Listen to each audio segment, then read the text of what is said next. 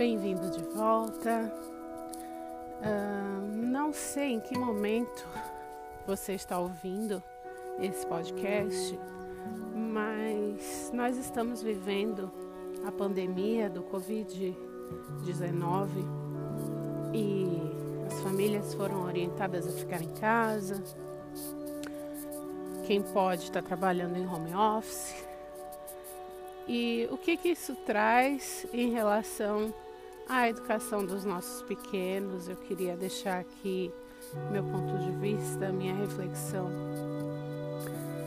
Em geral, quando se opta por uma criação com apego, por disciplina positiva, método Montessori, é, os pais eles têm uma preocupação muito grande na presença, né, na conexão com seus filhos. Mas eu tenho visto muitos posts, muitas iniciativas para a gente ocupar as crianças, atividades, o que fazer, já que elas estão em casa. E isso me preocupa, de certa forma. É lógico que tem seus pontos positivos, vai ser uma maneira de, de você se conectar, de interagir, de manter a criança ocupada, mas acho importante não esquecer que o ócio e o tédio também são positivos é, e podem ajudar a criança a desenvolver a própria criatividade. E queria também dizer que estar presente não necessariamente é você estar o tempo inteiro brincando com a sua criança. Estar presente é no sentido de estar atento, de ser um observador, de perceber o desenvolvimento da sua criança, perceber suas necessidades físicas, emocionais. Isso é estar presente. Mas acho importante neste momento de quarentena, as crianças elas têm a oportunidade de aprender também a respeitar o espaço de, do adulto. E você não precisa estar o tempo todo disponível para uma brincadeira, você precisa dar conta da sua própria rotina também. E a gente precisa dar conta da nossa sanidade emocional. é, porque nós não estamos habituados, a grande maioria das pessoas, a estar confinados, a estar sempre em casa.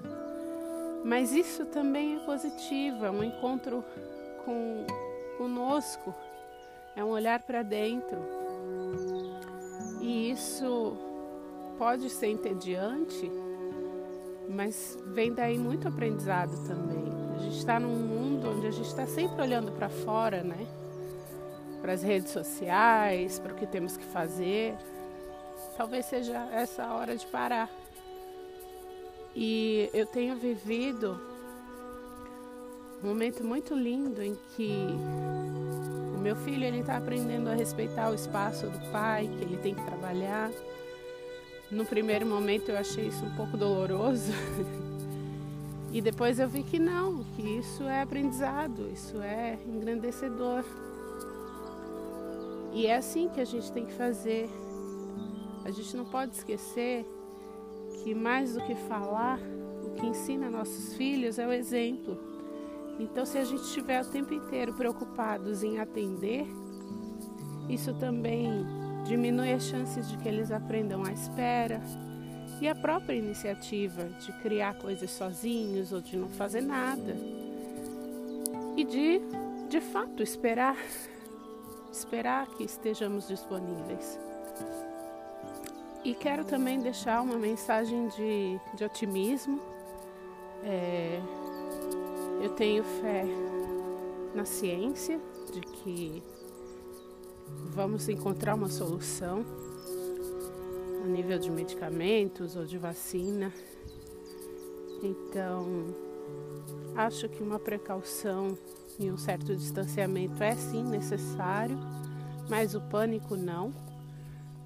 Embora hajam motivos, não ajuda em nada, então vamos tentar focar em coisas que nos agradem, em aprendizado, tantas coisas que no dia a dia a gente lamenta não ter tempo para fazer, quem sabe essa não é a oportunidade e a gente sai dessa quarentena é, com mais informação pertinente, valiosa, informações do bem, mais conhecedores de nós mesmos, das nossas emoções, das, dos nossos filhos e mais conectados uh, emocionalmente com a nossa família mais próxima.